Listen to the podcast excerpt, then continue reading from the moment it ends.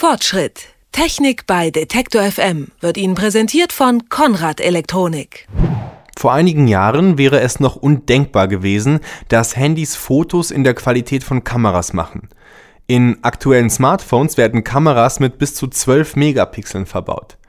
Aber nicht nur die Kameras in Smartphones werden besser, sondern Bildschirme größer und der Speicherplatz nimmt zu. In zunehmend kürzeren Zyklen werfen die Mobilfunkgerätehersteller neue Smartphones auf den Markt. Wohin geht dieser Trend und wie lange ist er noch sinnvoll?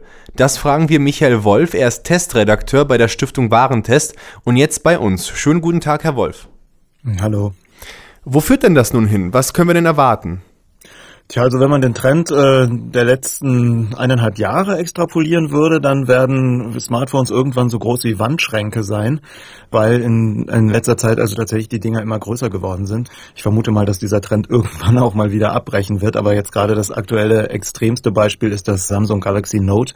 Das wird also durchaus noch als Handy vermarktet, hat aber eine Bildschirmdiagonale von 13,5 Zentimeter. Also wenn man das so in der Hand hält, wirkt es fast schon mehr wie ein geschrumpfter Tabletrechner als wie ein Smartphone. Aber anscheinend scheinen sich diese großen Geräte ganz gut zu verkaufen, ähm, denn teure Smartphones sind heutzutage eigentlich meistens ziemlich groß. Ein paar Megapixel mehr, ein noch dünneres Smartphone, es muss größer werden, haben Sie gesagt. Muss es denn jedes Jahr, jedes halbe Jahr ein neues Modell sein und eine neue Generation heraufbeschworen werden? Oder ist da auch ein bisschen Geflunker mit dabei? Naja, die Anbieter müssen das natürlich machen, weil sie neue Geräte absetzen wollen und es ist ein sehr umkämpfter Markt. Da meinen die eben regelmäßig in sehr schneller Folge immer neue Geräte auf den Markt bringen zu müssen, um sich eben als innovativ platzieren zu können. Das heißt natürlich um Gottes Willen nicht, dass jeder Kunde ständig alle halbe Jahre sich ein neues Smartphone kaufen muss, weil sein altes ja jetzt vermeintlich obsolet geworden ist. Manche dieser Trends sind vielleicht auch gar nicht so wahnsinnig ähm, sinnvoll. Also das mit der Größe zum Beispiel. Es gibt offenbar Leute, ähm, denen ist das wichtig und es hat tatsächlich auch auch äh, Vorteile, wenn so ein, so ein Smartphone-Display sehr groß ist, weil man kann darauf natürlich wirklich viel komfortabler surfen, wenn man mehr Bildfläche hat. Man klickt nicht dauernd versehentlich auf Links, man hat mehr Bildinformationen gleichzeitig zu sehen. Aber besonders handlich ist das natürlich dann irgendwann nicht mehr. Also ich persönlich bin zum Beispiel jemand, der es bevorzugt, dass ein Handy auch in die Hosentasche passt. Also dieser Trend wird vielleicht irgendwann auch nochmal in eine andere Richtung wieder gehen. Und wo ist da als Konsument, als Käufer die Grenze zu ziehen? Wann sollte ich mir immer wieder ein neues Gerät kaufen? Gibt es da so Zyklen, in denen man denken sollte?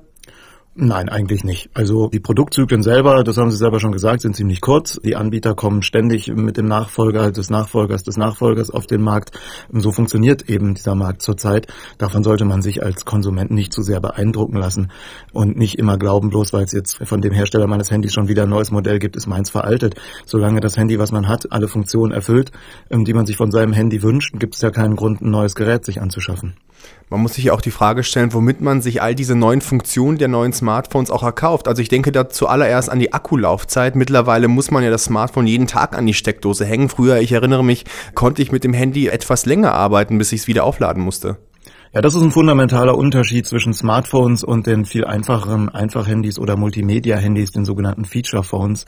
Viele Leute, die bisher immer nur mit ganz klassischen Handys telefoniert haben und sich dann irgendwann mal ihr erstes Smartphone anschaffen, glauben erstmal, das ist kaputt, weil es eben in der Tat am Abend ist schon der Akku leer und man ist es ja eigentlich gewohnt, dass man, dass vielleicht nach einer Woche der Akku leer ist. Das liegt eben daran, dass diese Technik wesentlich aufwendiger ist. Die großen Displays ähm, äh, fressen Strom, die schnellen Prozessoren fressen Strom. Ein Smartphone, was tatsächlich auch als Smartphone konfiguriert ist, was also quasi immer online ist, um E-Mails zu checken, Börsenkurse, Wetter-Apps zu aktualisieren und so, frisst auch allein durch diese ständige Datenverbindung sehr viel Strom, so dass es also ganz pauschal eine Eigenschaft von Smartphones ist, dass der Akku viel schneller ist, als man sich das wünschen würde. Aber da gibt es durchaus auch zwischen den Smartphones noch deutliche Unterschiede. Und was halten Sie von Lösungen, die Geräte unterwegs aufzuladen? Gibt es da Möglichkeiten, die eventuell funktionieren, beziehungsweise dieses Problem beheben?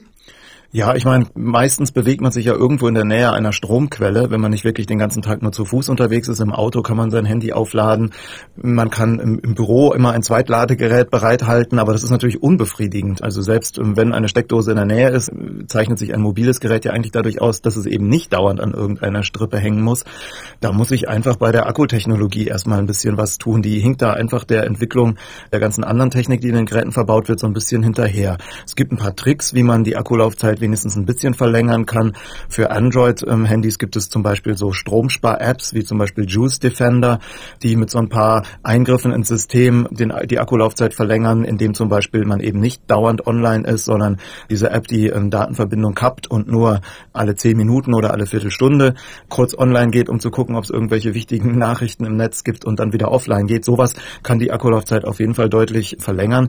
Aber eigentlich ist hier in erster Linie die Industrie gefragt, ähm, die da mal mal bei der Akkutechnologie irgendwie ein bisschen nachliefern muss und nicht immer nur äh, die Handys immer schneller und immer größer und immer stromfressender machen. Sagt Michael Wolf, er ist Testredakteur bei der Stiftung Warentest und ich bedanke mich für das Gespräch, Herr Wolf. Sehr gern. Fortschritt. Technik bei Detektor FM wird Ihnen präsentiert von Konrad Elektronik.